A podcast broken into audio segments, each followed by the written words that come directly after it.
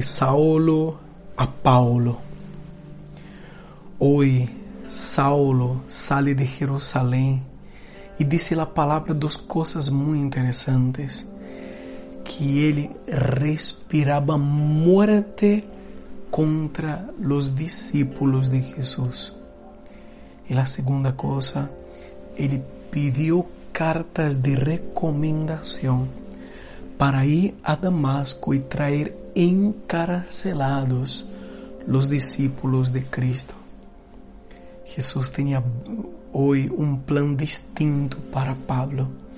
E no caminho, com aqueles respiros de morte e de encadenamento, uma luz se aparece a, a Saulo, lo envolve, lo hace cair del caballo e ele escuta uma voz que diz: Saulo, por que me persigues?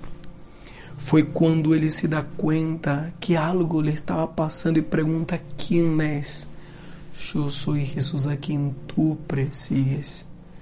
E naquele momento, Saulo perde a visão, va hacia Damasco, ayuna, não come, não bebe durante três dias e em sonhos vê que um homem chamado Ananias se acerca, impõe suas manos em ele e lhe cura de sua cegueira.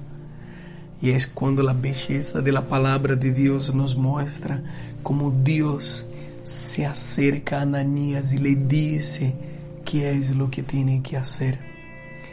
O encontro com Deus e Ananias foi lindo, pero mais lindo foi o encontro de Ananias com São Pablo, com Saulo.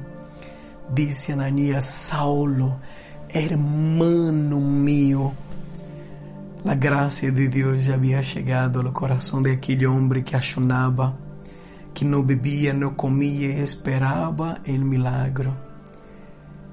Ananías se acercou, dizendo, hermano mío, el Jesús que se apareceu a vós en el camino hacia Damasco, me pediu que venga a imponer as manos sobre vós e curarte. E também me dijo que tu eres um homem, um instrumento elegido para levar su nome a todas as nações e também tu sufrirás muito por mim.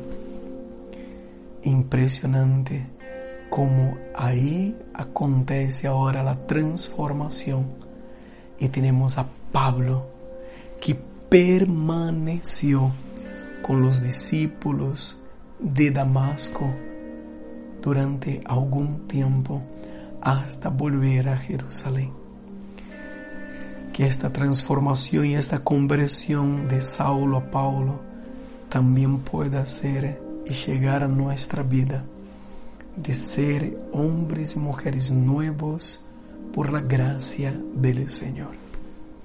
En el nombre del Padre, del Hijo y del Espíritu Santo. Amén.